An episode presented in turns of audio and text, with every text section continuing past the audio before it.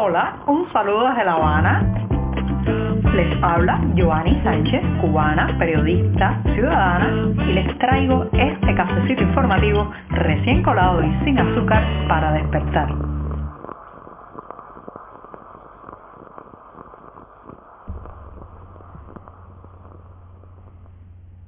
El olor del café recién colado se siente en el aire y hoy es viernes, el último día de la semana en que comparto con ustedes este programa y una jornada que ha amanecido gris, nublada, húmeda y ya con algunas lluvias aquí en la capital cubana y en la que comenzaré hablando de la generación Y de cara al 15 de noviembre. Pero antes de decirles los titulares principales de este 22 de octubre de 2021 aquí en esta isla, voy a pasar a servirme el cafecito informativo que está, como ya saben, recién colado, así que lo pongo en la taza lo dejo refrescarse unos breves segundos y les comento los titulares de esta jornada. Ya les adelantaba que iba a empezar hablando de la generación Y, sí, un grupo etario muy particular con algunas características muy bien definidas en esta isla al que pertenezco además y que está liderando, protagonizando y promoviendo las protestas del próximo 15 de noviembre. También, también comentaré sobre el Estadio Latinoamericano, ese mismo, el coloso del cerro que pasa en parte a gestión privada de algunos de sus servicios internos.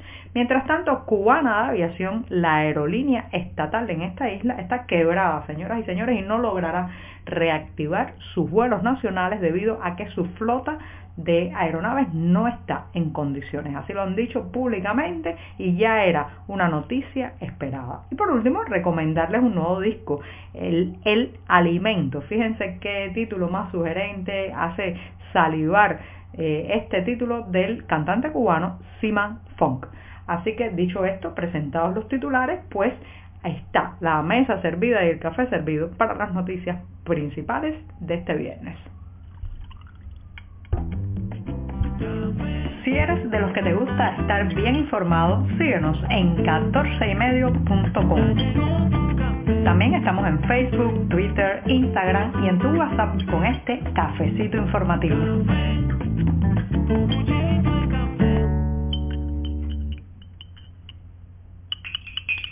Termino de revolver para refrescar y poder tomarme este cafecito amargo, pero siempre, siempre necesario. Así que me doy el primer sorbito del día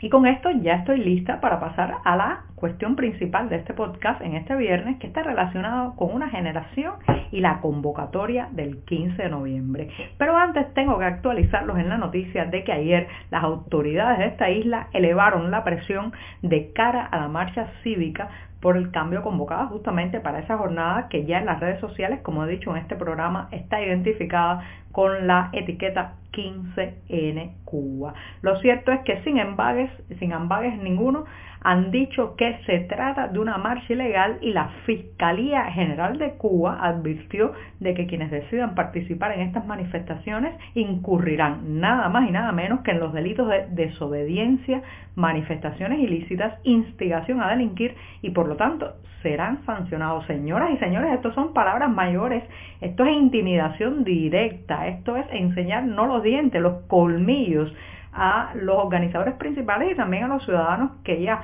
eh, pues se estaban preparando para participar en estas protestas populares, reitero, convocadas para el 15 de noviembre. Ahora bien, yo quería hablar justamente de quiénes son los organizadores principales, la relación que tienen con una generación a la que yo también pertenezco, sí, esa misma, la generación Y. Como saben, hay un grupo de personas en este país que nacimos entre los años, mediados de los años o finales de los años 70, parte de la década de los 80, incluso se puede decir que es una generación que se extiende un poco más allá en los 90 y que está marcada por ciertas características. La más visible, quizás la más sonora, es la de llevar muchas veces nombres con Y, no solo al inicio de nuestro nombre, sino también incluido, y claro, uno de los promotores principales de la marcha cívica es justamente el dramaturgo Junior García Aguilera, que lleva un nombre con Y, además es una, una persona que ejemplifica muy bien ¿Qué es esa generación? Esta, señoras y señores, es una generación que nació y creció bajo el mayor adoctrinamiento posible. Fuimos prácticamente en material de estudio un laboratorio social que nos intentó convertir en el hombre nuevo. Ni siquiera llegamos a ser un hombre bueno y eh, pues estuvimos rodeados de propaganda, adoctrinamiento, matutinos escolares,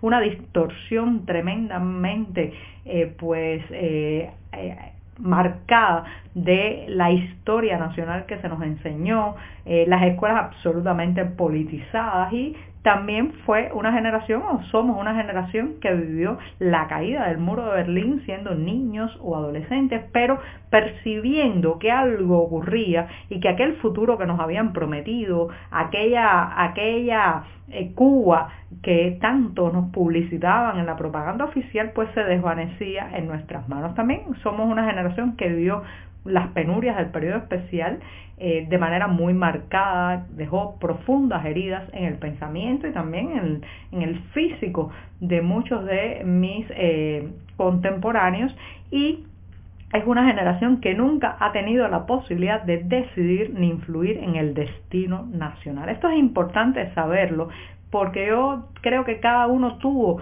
su participación eh, en la construcción de esto, que algunos llaman revolución, yo le digo simplemente castrismo, porque en realidad se trata de un modelo hecho a imagen y semejanza de un clan familiar, de un grupo de personas en el poder algunas de las cuales comparten el mismo apellido. De manera que la generación Y prácticamente no ha podido decidir nada del rumbo de la nave nacional. Y es justamente esa frustración, esos deseos de eh, decir algo, de apuntar, de sentirse que la voz cívica influye de alguna manera en eh, las decisiones a nivel, a nivel nacional, a nivel de isla, a nivel de país, lo que ha llevado a muchas de estas personas, uno, a emigrar sintiendo que, que aquí ya no pueden hacer nada y a otros intentar cambiar las cosas. Justamente el protagonismo de esta generación Y, la convocatoria del 15N es muy interesante porque es una generación que eh, de alguna manera se ha nutrido de la frustración y también de la conversión de sus padres. Hemos visto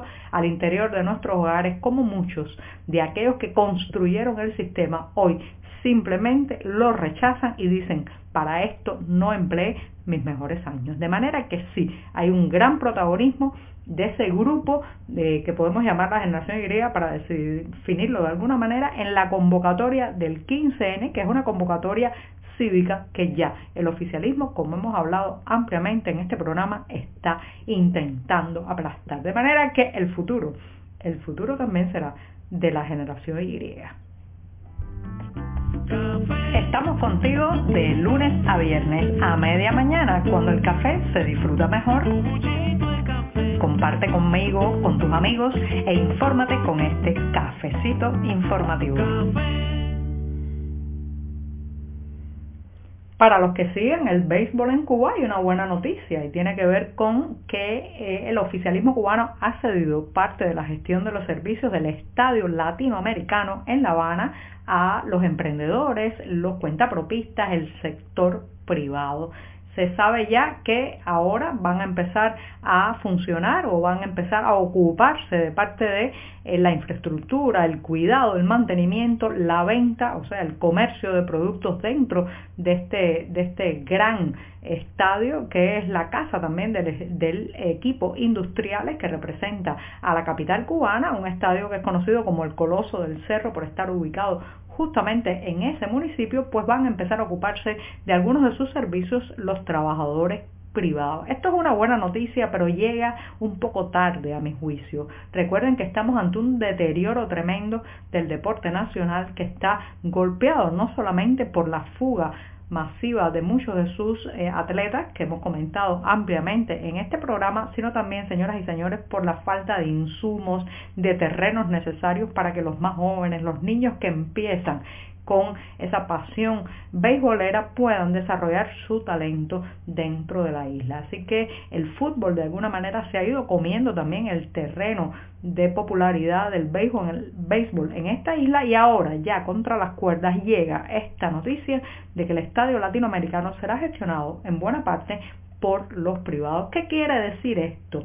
Eh, quizás que haya más ofertas de alimentos, de productos por ejemplo, relacionados con el propio juego, eh, pelotas, guantes, camisetas alegóricas a cada equipo, pero también quizás a que vayan a reparar los baños del estadio latinoamericano, que son toda una categoría de mal servicio, eh, suciedad, eh, deterioro en esta isla. Así que vamos a ver qué va a ocurrir con el coloso del cerro, pero al menos el Estado ya se ha dado cuenta que no puede gestionar tan gran espacio.